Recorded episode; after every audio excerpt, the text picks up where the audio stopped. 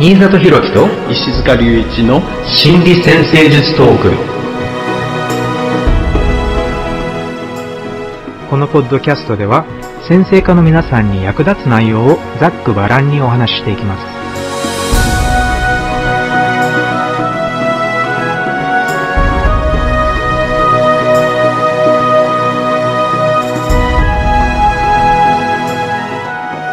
はい、皆さん、こんにちは。新里博樹です。こんにちは、石塚隆一です。よろしくお願いします。よろしくお願いします。はい、えー今回は天体シリーズの続きで、えー心理先生術における月というテーマでお送りしていきたいと思います。はい。えーいよいよね、冥王星から始まって月まで来てしまったんですけれども、月というと、まあ、そうですね。例えば、母親であったり、感情であったり、そして欲求、あまあ、ノエル・ティール先生はね、これについて、レーニング・ニード、つまり統括的欲求っていうような形でね、最も、強い欲求っていうような感覚で、お話しされていることが多いんですけれども、まあ、でも本当にたくさんの定義がありますよね、月に関しては。そうですね。まあ、ライツっていうかね、えーホロスコープ上の大きな光の源の二つのうちの一つですよね。太陽と月。だからまあ、全体をこう照らしていくっていう、とても大きな役割をしますよね。この全体を照らすっていう意味で、まあね、目に見たサイズで太陽のサイズと月のサイズが目に見た上で同じっていうのがまた面白いポイントかなって思うんですけれども、えーでも月の光は夜の空で見ることができる、まあ、いわゆる柔らかい光で、そして夜の暗い空を明るく照らしてくれるというような感覚もあって、だから、より我々の内面を照らしてくれるとかね、もしかしたらそういうような感覚があって、逆に太陽みたいなね、こう、バーッと、まあ、世界をこう光で満たすような大きな光ではなくて、もっと、こういう、まあ、心理的に言えば、内面のいろいろな動き、情緒的な動きっていうのを照らしてくれる光っていう、まあそういうニュアンスかもしれないですね。そうですね。その昼の光、夜の光みたいなところの比喩はとってもわかりやすくって、この太陽の光の下では、いろんなものが細かく見分けがつくんですよね。だけど、月の光っ、あの、結構ぼんやりをしていて、で大体まああの、この辺にこういうものがあるな、あの辺にこういうものがあるなっていうことはわかるんだけど、でも見分けはそれほどつかないかもしれないですよね。ねあの、月のことを記憶とか過去とのつながりっていうような感じで考える考え方もありますよね。はい、はい。うん。そして逆に太陽のことをなんか、ね、現在、そして未来に続くっていうような感じで、あのそういう対比の仕方をするような考え方も結構あると思いますけど。はい。うん。とっても重要なポイントですよね。まあ、あの、人間っていうのは、まあ、記憶で動いてるっていうところが大きくって、だから、その側面っていうのかな。過去にうまくいったことを繰り返し行っていく、そういうガイドになる光として、月をね、考えると、とっても見えてくるものがあるんじゃないかなと思いますね。このね、過去からのパターンの繰り返しっていうのが、まあ、いわゆる情緒的なパターンっていう、心理先生術的に考えると、本当に情緒的なパターンっていうような考え方ができると思うんですが、あここでやっぱり一番、まあ、しっくりくるのは、その昔の家庭であったり、家族であったり、家という環境であったりとか、そういうなんかちょっとふとした時に懐かしく思い出すような、そういう過去の家庭や家族や親との関係とかって、そういうのもやっぱり月の象徴する、まあ、過去のパターンを形作ったなんか原型というような感じがします。はい。うん。月は、蟹座にとってもね、関係するっていうふうに、えー言われていますが、この、まあ、カニのテーマですよね。まあ、家を作ったりとか、家族との関係を作っていくとかね。えーまあ、こういう部分、月の働きととっても関係しそうですよね。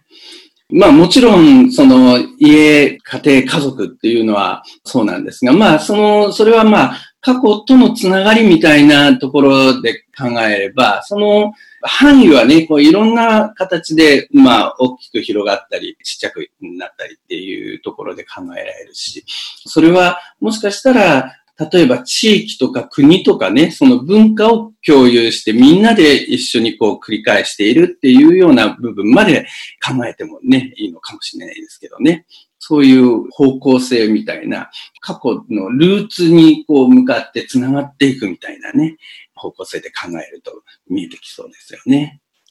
そうですね。このルーツっていう言葉と、あと、あの、記憶っていう言葉、そして感情っていう、この三つをちょっと組み合わせてみると、とても有意義なんじゃないかと思うんですけど、まず記憶っていうのは少なからず脳の情緒的な部分につながっているって考えられているらしいんですけれども、で、だからはっきりとした記憶っていうのはより強い感情が関わっているとかね、なんかそういう、やっぱり皆さんもご存知な内容だと思うんですけれども、それで、例えば、もし、田舎があって、まあ実家とか田舎っていうね、そういう街みたいなところから、例えばまあ東京とか大阪とかに今は住んでるんだけれども、たまに実家に帰って、その地域に帰った時に、またね、無意識の、こう、奥底から、あの、バーッと、こう、意識に浮上してくる記憶とかがあるかもしれないし、もしかしたらそれは、なんか近所の何かお店とかの音からね、五感の方法から来る、なんか近所のお店の匂いとか、なんかあのパン屋さんの匂いとか、または何かそういう近所の特有の音だったりとかね、なんかそういうものからいろいろな過去の記憶が呼び覚まされる。なんかそういう現象っていうのもやっぱり経験されたことがあるんじゃないかと思うんですけれども、そういうのって結構やっぱみんな、だからそのルーツと記憶と感情っていうのが繋がっていて、そういうのを全部この月っていう象徴がなんかこう反映してるんじゃないかなっていうふうに考えてるんですけど。はい、はい。あの、記憶って言ったときに、まあ、ちょっとこの象徴で考えたときに、まあ、一つヒントになるのが、特にまあ、月はわかりやすいんですけど、太陽のね、光をこう反射して輝いている。まあ、この反射して輝いているっていうのは、まあ、ある意味ね、こう、一回使った光なんですよね。だからもうすでに何かを動かした光が改めてもう一回届いているみたいな感じのイメージだと思うんですけど、これ、あの、太陽以外のホロスコープで使っているね、こう、いろんな惑星も、みんな自分では光っていない太陽の光をこう反射して輝いているんですよね。だから、その他の、まあ、恒星は自分で輝いている光なんだけど、でも、ホロスコープで使っている惑星は、あの、みんな、要するに自分で輝いてないこの太陽系の天体で、それも、こう、どっかでね、えー、一回使った光、記憶みたいなものに関係するんではないかなと思うんですが、でもだから月は、そういうものの中の親玉みたいな感じで考えることもできるんじゃないかなと思うんですよね。過去の繰り返し。そうですね。そして、すべての天体の記憶をつなげているっていうような感覚もあるかもしれないですね。うん。だからまあ、この統括的な欲求っていう言い方をするのかもしれないですよね。うん、このね、この統括的欲求って、つまり、まあ、私たちが、まあ、ね、それぞれ個人によって月の配置っていうのが出生図にあるわけですけれども、私たちが強く求めている何かっていうのをね、反映しているっていうことなんですけれども、実はこれも昔の家庭環境であったり、家族環境であったり、そういうものにすごく大きく影響を受けているんだろうなって思うのはあるんですよ。例えば、子供の頃に誰の愛情を最も欲していて、でその愛情を得るために何をしていたか。ね、あの、愛情を得るためにどのような行動をとっていたかっていうのも、これすごく重要な質問なんじゃないかなって思うんですけど、多分そういうのも、つまり親から求めているなんかこう、愛情表現であったり、または、あ、偉いねとか、そう、褒めてもらうとか認めてもらうっていう体験をするために、どのような行動をとっていたか。こういうのもやっぱり情緒的パターンとなって、それがそのまま大人になってからも、その無意識に自分を動かす欲求のパターンっていう風になっていくっていうのも結構しっくりくるんじゃないかと思います。はい。はい。この、まあ、月の働きね、とっても重要な働きをするんですが、まあ、少しずつね、こう、いろんな側面が見えてきますよね。あの、私、もう一つね、この月って考えると、関係づくりみたいなね、視点で考えてみても、こう、興味深いんではないかなと思うんですよね。まあ、この記憶っていうのも、まあ、ある意味ね、ずっと思い出し続けるっていうところでは、関係づくりみたいな側面もあるかもしれないと思うんですけど、でも特にこの月っていうのは、まあ、ずっとつながり続ける。まあ、それはずっと思い出し続けるっていうのかな。その、長期的な関係づくりみたいなものに結びつけてね、考えてみてもいいかもしれないですよね。でも、もう一つね、関係づくりって言えば、ホロスコープ上の天体では、金星もね、関係づくりというところではね、見えてくるんではないかと思うので、だからちょっとこの金星と月の違いみたいなのをね、こう意識しても面白いんじゃないかなと思うんですね。金星、そうですよね。金星も人間関係、ね、情緒的な人間関係、あまあ、人とのつながりですけど、でもやっぱり月も確かに情緒的なつながりっていうのを表していますからね。どのような違いと言えるんでしょうか？そうですね。私はよくこの辺を考えるときに、縦軸と横軸みたいなね、こう比較をして考える。それはサインで言えばね、カニ座、獅子座、ヤギ座、水亀座のあたり、その支配性は太陽、月、土星とかね、えそのあたりのテーマっていうのは、長期的にね、自分を、まあ、どういう目標に向けて動かしていこうかっていう、そういう事件のね、話に関係するかもしれないんですが、お羊おし天秤サソリのね、えー、火星金星の次元を横軸。これは、あの、もしかしたら目の前の世界にどういうふうに関わって、どう動いていこうっていうようなところに関係するっていうふうに考えられるかもしれないんですけどね。この縦軸の方はちょうど植物がある場所にこう根を生やして根っこを下ろしてね。で、空へと伸びていく。だから、あの、長い時間をかけて成長していく。そういう生命の側面に関係するのかもしれない。それに対して横軸っていうのは、こう動物が、まあ、その地球上こう動き回って、で、他の個体とね、こう関係しながら、こうやりとりしながら経験が進んでいくみたいなね、次元と関係するっていうふうに考えてもいいかもしれないですね。で、そうすると、この、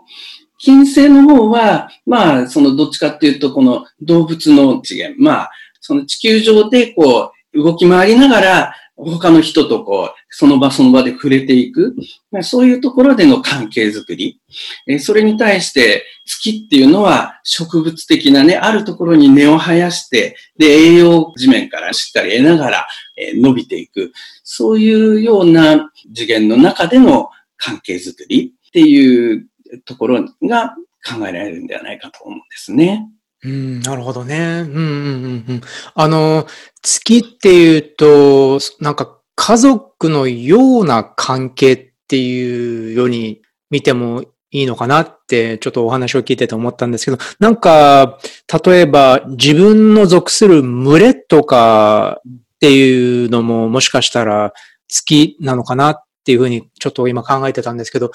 なんか、例えば、一昔前のなんか会社、ちょっと小さめの会社みたいな環境だったら、会社そのものが家族みたいな関係になるっていうこともあるかもしれないけど、うん、そういう場合ってその会社の経営者である社長さん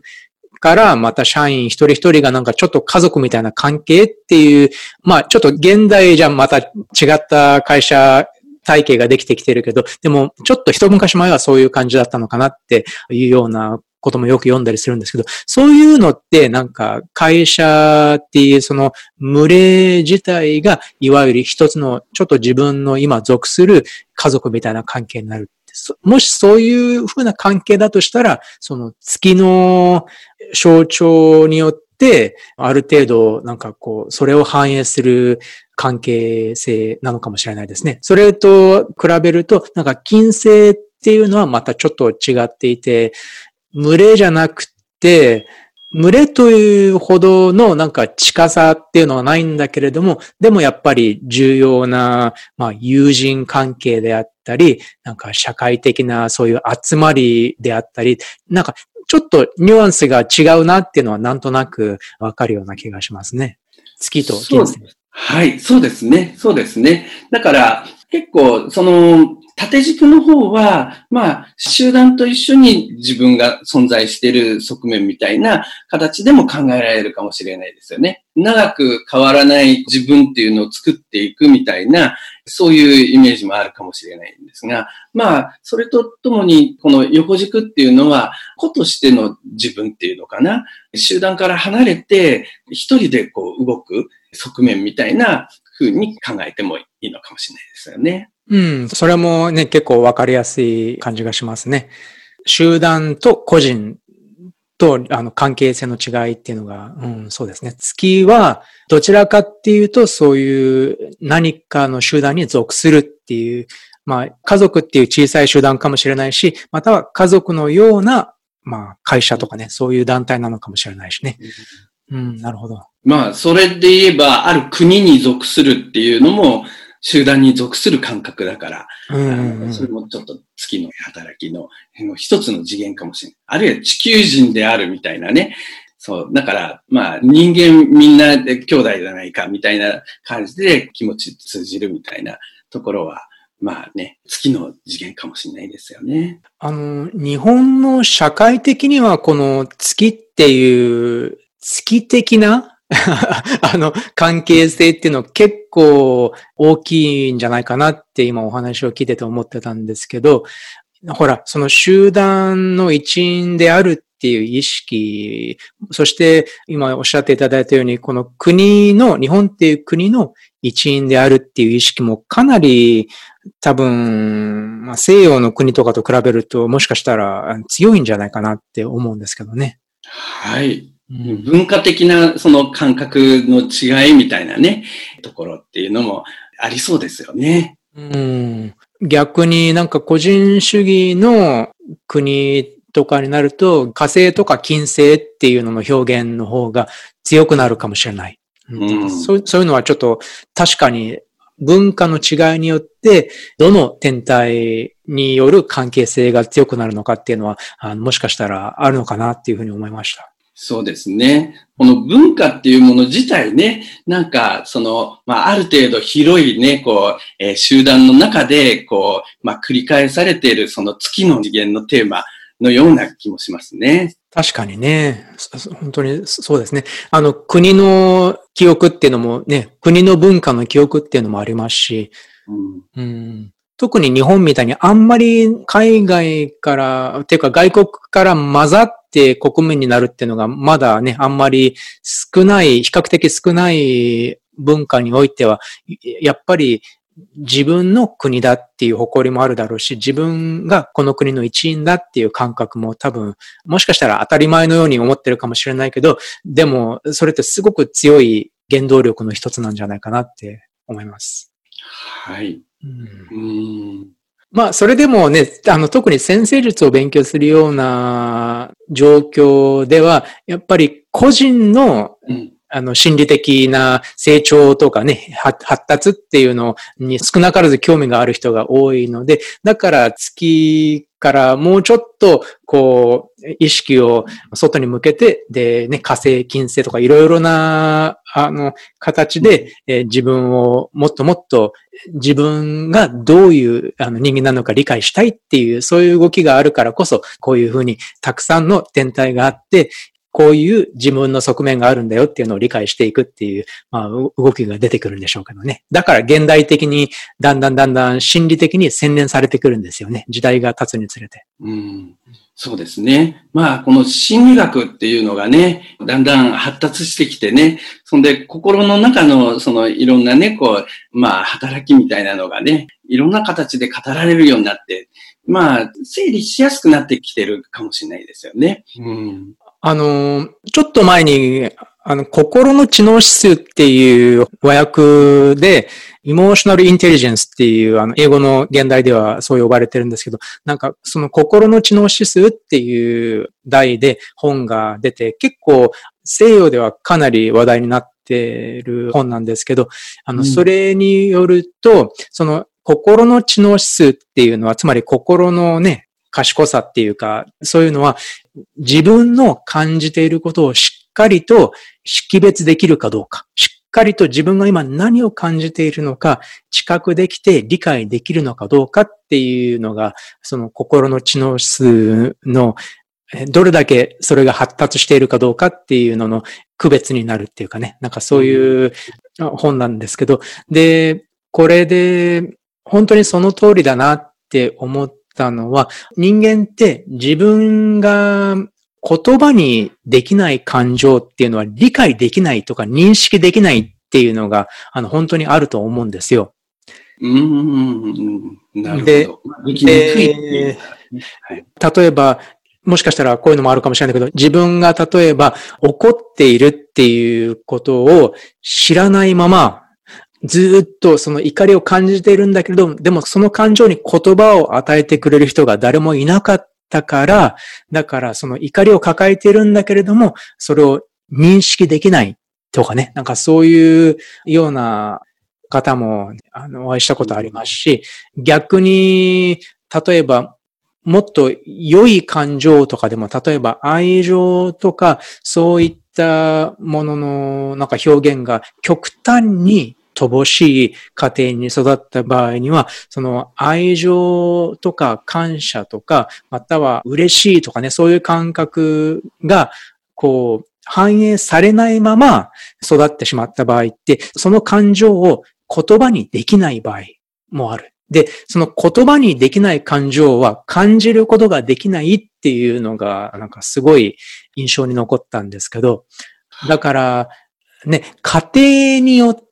なんかいろいろ家庭に流れる、そのムードとかね、感情的な色っていうのがあると思うんですけれども、その育った家庭が特定の感情だけをなんか強調するようなね、関係、人間関係があって、で、その他の感情を抑圧するような家庭だった場合には、当然、その、その月っていう、その心理的な、情緒的なパターンっていうのにも当然ものすごく影響してくると思うんですけれども、だから自分がどういう感情をすぐ感じるように組み込まれているのか、そして自分が感じることさえできないまたは認識することさえできない感情がどういうふうにできてきたのかっていう、そういうののヒントも、やっぱり初期過程の中のその感情の動きとか、ね、どういう波が流れていたか、感情面で、情緒面でどういうパターンが存在していたかっていうのにもすごく関わってくると思うんでね、ここら辺がだから心理先生術のものすごく深い洞察を与えてくれるポイントなんじゃないかなって思うんですけどね。出生図の月の配置とかサインとかアスペクトとかを見て、あ、こういう緊張や配置が存在するんだけれども、どういう環境があって、どういうふうな情緒的な影響につながったんだろうっていうふうなね、そういう質問が出てきますよね。そうですね。まあ、それこそ、まあ、知能指数ってね、IQ っていうと、まあ、いろんなことを考えて判断する力みたいなね、ところで、よく昔から言いますけど、まあ、それだけでは、いろいろ判断できないんじゃないかって、この心の知能指数で、感情を扱う方の力っていうことですよね。うん、うんあの、とっても深いですよね。この感情をしっかり扱うっていうところは、もしかしたら単にね、月の話だけじゃなくって、これはホロスコープのね、こう、働きの話として考えていく必要があるかもしれないんですけど、太陽の光をしっかりね、当てていくことができるかどうかみたいなところもこう、関係してくるんじゃないかなと思うんですよね。この太陽の光っていうのは、つまり、意識とか意志の光っていうような表現がありますけどね。そうですね。うん、だから、まあ、月が、例えばね、記憶を再現してくるっていう、そういう働きを考えたときに、よく人間って無意識にいろんなことをこうしていたりとかしますよね。その習慣になっていたりとか、習性になっていたりとかね。そういうようないろんなことを人間やんなくちゃいけないから、あの、全部のことを意識化してたら、まあ、エネルギーがね、いくらあっても足りないような。で、だから、ある程度昔やってうまくいったことは、無自覚に繰り返すことができるようになっていくのかもしれないですよね。だけど、その中で、記憶のこの繰り返しっていうのは、もしかしたら、あんまり意識しないでも動いて、まあ、自動操縦のような形でね、動いていくような側面もあるかもしれないんですけどね。でも、それに対して太陽がしっかり光を当てて、自分が今何を感じて何をやろうとしているんだろうか、判断してどういうふうに動こうとしているのかとかね、そういうのも含めて、意識的な光を当てていくっていうところも重要なんじゃないかなと思うんですよね。だから、それで考えたときに、月の働きについても、月は、要するに、過去の繰り返しを無自覚に自動的にやってるような形で働くような月もあるし、太陽の光がしっかり月に当たって、こういう繰り返しをやってきてるんだなって自覚する。それは感情を自覚するっていうようなところもあるかもしれないんですけどね。そういう側面も同じ月のね、働きを考える上で意識するといいのかもしれないなっていうふうに私は考えています。そうですね。認識してあげるっていうね、自分が感じていることをしっかり認識してあげるっていうことが、多分カウンセリングとかセラピーの一つのそういった、まあ、作業の教えてくれるスキルの一つだと思うんですけど、確かにこれは心のスキルなので、心の知能指数を上げるスキルなんじゃないかなって思うんですけれども、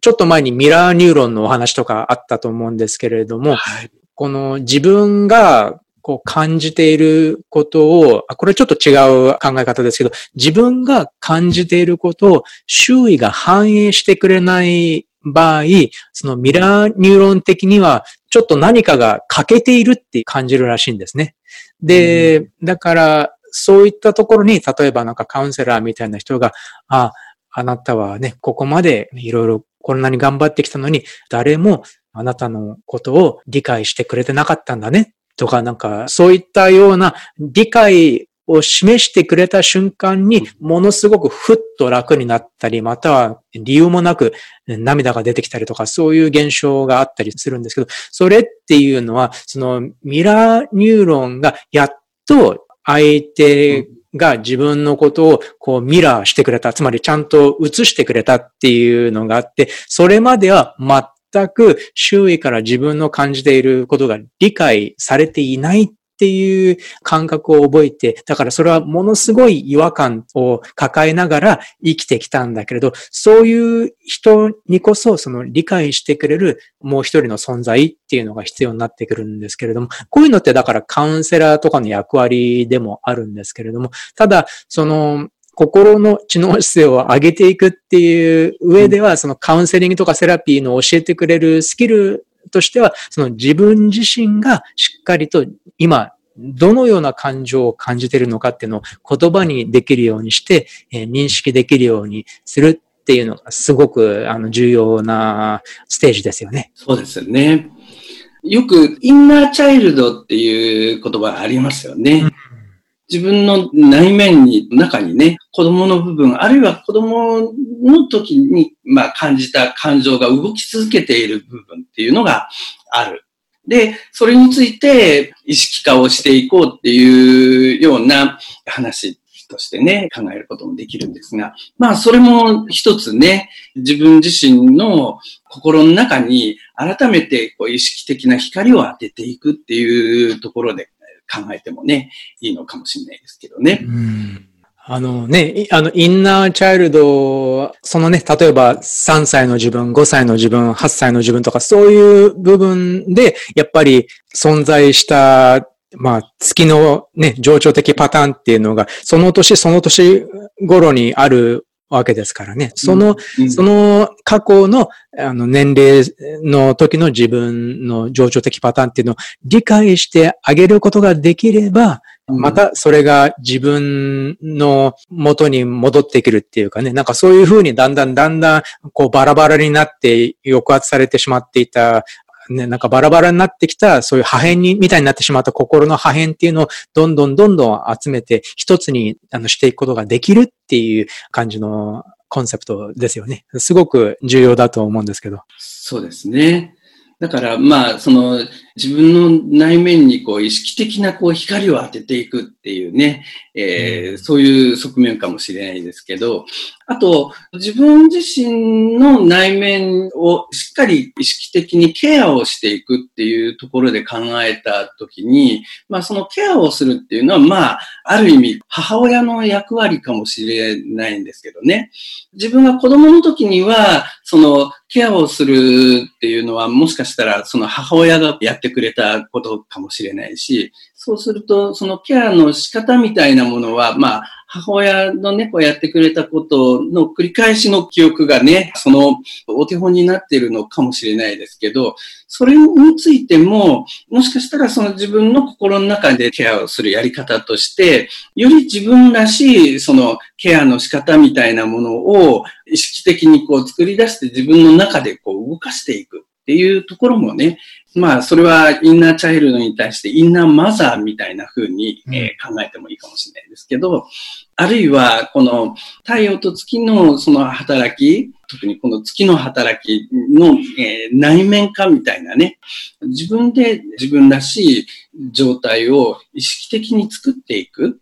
そういうアプローチっていうのもとっても重要かもしれないですよね。そうですね。私が聞いたことがあるのは、あの、まあ、インナーアダルトっていうね、言葉で聞いたことがありますけど、ややっぱり同じことだと思うんですよ。その、今の大人の自分として、しっかりと、もしかしたら子供の頃に得られなかったかもしれないような、あの、ケアっていうのを自分に与えられるようになる。そういう意味ではね、そのインナーマザーかもしれないし、インナーアダルトかもしれないけど、そういう存在になれる、まあそういう存在として必要なスキルっていうのを身につけていくっていうことなんでしょうね。はい。うん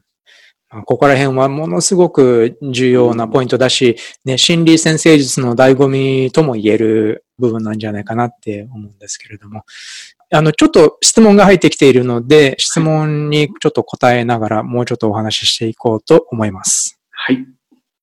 一つ目の質問です。えー、月は何にでもなれるとお聞きしましたが、その具体例とそこに月の欲求がどのように関わってくるのかのお二人の考えを教えてください。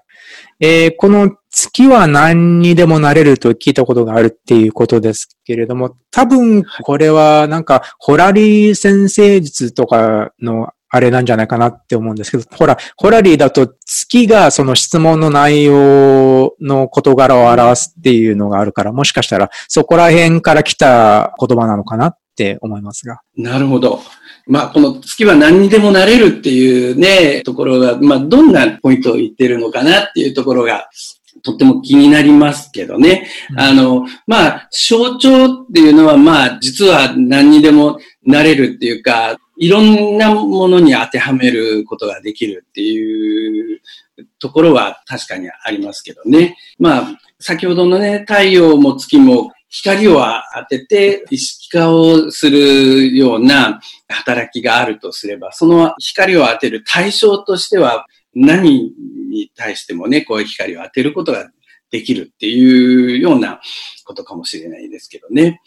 でも、その、例えば、その自分自身のこう、ホロスコープの中の配置の特徴、特に、まあ、太陽とか月とかのね、えー、特徴っていうのは、その光を当てるときに、まあ、自分なりの色がつくフィルターがかかるっていうのかな。だから、まあ、いろんなものを見るときにも、少し自分の色を通して感じやすくなる。そういう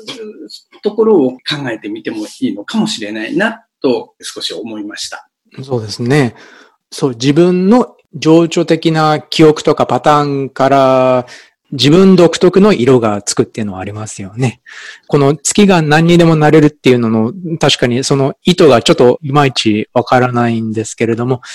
もしだからそれが実際に自分の内面じゃなくて、外の世界の話だとしたら、まあその月っていうのが何か自分にとって大事な存在であったりとか、まあね、なんか自分にとって大事な友人とか恋人とか、あまあ、どんな人物かっていうのはあるかもしれないけど、まあ、そういう存在として、もしかしたら一人の人じゃなくて、複数の人間関係の形を表してるっていうのもあるかもしれないし、で、その月の要求が関わってくるのは、その人間関係の、まあ、あり方とか人間関係にそういう、まあ自分の情緒的な欲求とかパターンに沿った色がついているっていうことなのかなっていうふうに思うんで、だからもしかしたらこれは、あの、いろいろなそういう人間関係っていう意味もあるのかなって思ったりしますけど、まあ、例えば個人的な話で言えば、私の月が Q ハウスにあるんですけれども、伊手座の Q ハウスにあるんですけれども、で、そうですね、えど、で、ロックハウスの土星から120度をぴったり受けてるんですけど、だからこれを考えてみると、やっぱりじゃあ、それはね、年上の女性との縁があったりすることであったりすることっていうね、そういう人間関係っていうふうに考えることもできるかもしれないし、ロックハウスだから、じゃあもしかしたらそういう何か、そういう人を助けをするっていうね、そういう人助けをするようなタイプの人たちとの縁があるのかもしれないし、そういう女性たちとの縁があるのかもしれない。もしかしたら、まあ、Q ハウスだから外国の女性との縁があるのかもしれないとか、なんかいろいろ考えられると思うんですけれども、まあ、そういうのに月の欲求が関わってくるっていうのも、あの、ありじゃないかと思います。はい。月の欲っていうことは、その月が入っているサインとか、あるいはエレメントのテーマを強調してね、その次元で関わろうとしたり、そういうものをこう求めたりとかね、そういうことになるかもしれないん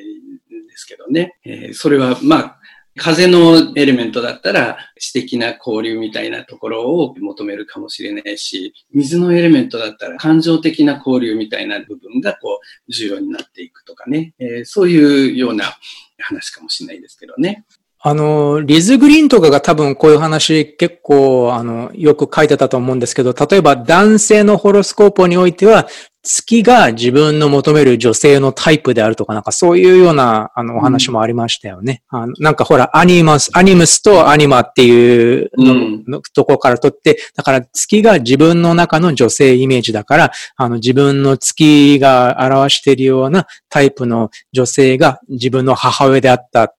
母親であり、あの、そして自分の求める女性のタイプでもあるとかね。なんかそう、そういう考え方も、まあ、ありだと思うんですけど、私はどっちかっていうと、月は自分のものとしてまず考えて、その自分の内面のその情緒的パターンとどういうふうにうまく、まあ、付き合っていくかね、どういうふうにうまよくケアしていくのかっていうのの方が、まあ、カウンセリングの中では重要なんじゃないかなって思うんですけどね。でもまあそういう考え方もあるっていうことです。はい。そうですね。まあ、その自分自身のホロスコープは、まあ基本的にその自分の心の中をね、描き出す、そういう、まあ、地図みたいなものかもしれないんですが、でも、だから、それって、その自分は、こう、いろんなね、こう、世の中かと関わりながらこう動いていて、だから、まあ、ある意味、自分の心の中にあるものを、まあ、外の世界に投影をしながら、何か結びつけながら経験を深めていくっていうことですね。だから、その投影の対象に、こういうようなテーマ、まあ、男性だったらそれが女性にこう、投影されて、経験が深まりやすいみたいな話ですよね。そうですね。うん。はい、まあ、これもヒントになるんじゃないかと思います。はい。えっと、じゃあ次の質問です。自分の月を心地よくさせるためのアドバイスをお願いします。はい。心地よくさせるっていうことですが、その、まあ、自分自身の月の配置についてね、いろんな角度から理解を深めていくっていうこと、あるいは、まあ、うまくその経験がね、動くようなね、状況を作っていくっていうことが重要なのかもしれないですけどね。でもまあ、月っていうのはまあ、ある意味、ホロスコープ全体で動いていくところもあるので、だから、まあ、月だけじゃなくて、そのホロスコープ上のいろんな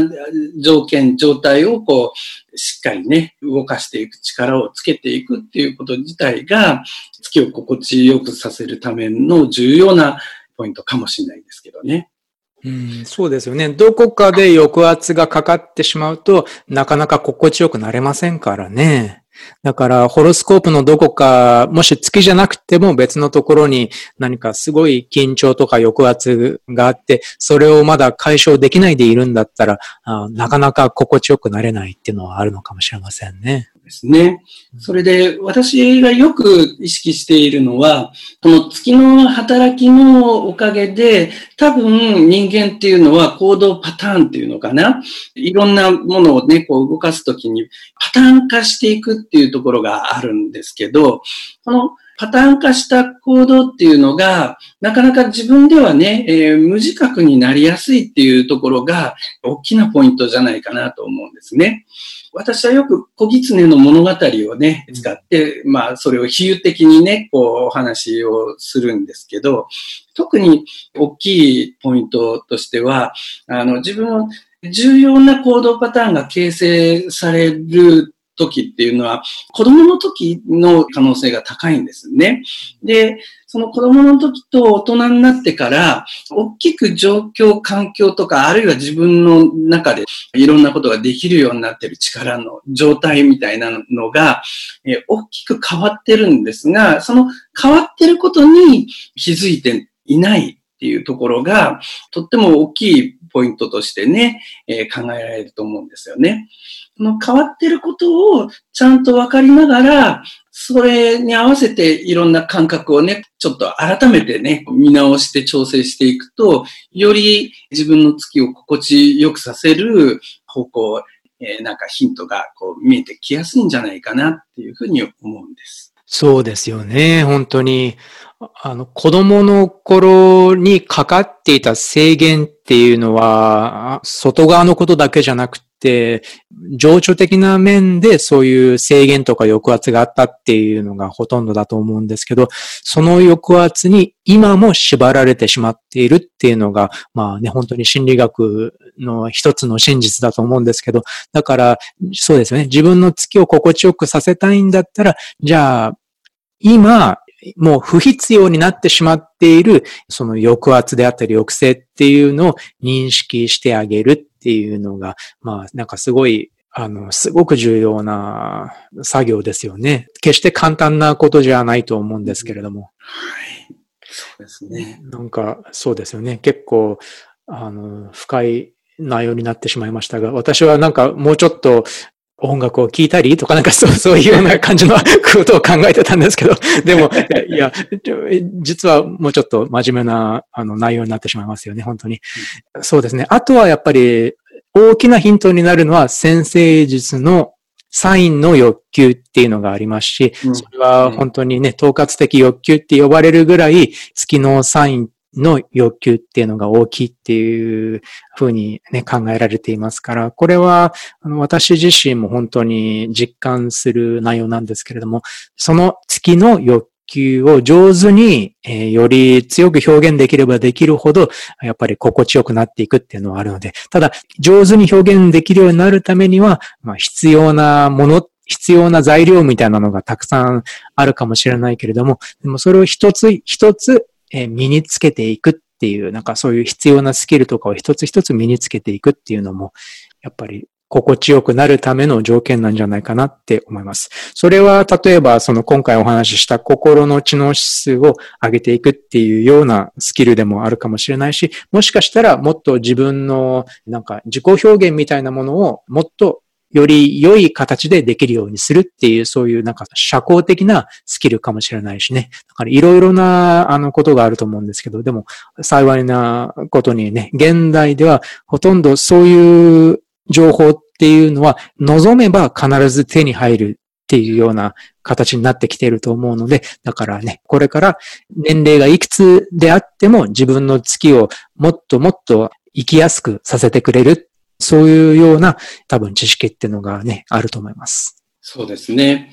心地よくさせるっていう時にね、心地よく感じることが重要なんだなっていう、その心地いいって感じてるっていうことをこう自覚するみたいなね、そういう視点っていうか自分の心がどんな風に感じてるかなっていうところをしっかり感じてみるみたいなところもととっても基本的にね、こう重要になっていくかもしれないですよね。よくいろんな、このサインの月は、まあこういう特徴がある、ああいう特徴がある、こういうことするといいよみたいなアドバイスみたいなのが出てるかもしれないですけど、でも実際はその人によっていろんなね、こう感じ方するような形で経験によってこう回路が組まれていくかもしれないので、だから実際はその、あの、実際どんな風に感情が動いてるかな、心が動いてるかなって感じながら、で、えー、じゃあこうやってみよう、ああやってみよう、あ、より心地よくなったな、みたいに感じながらね、試していくみたいなね、そういうことも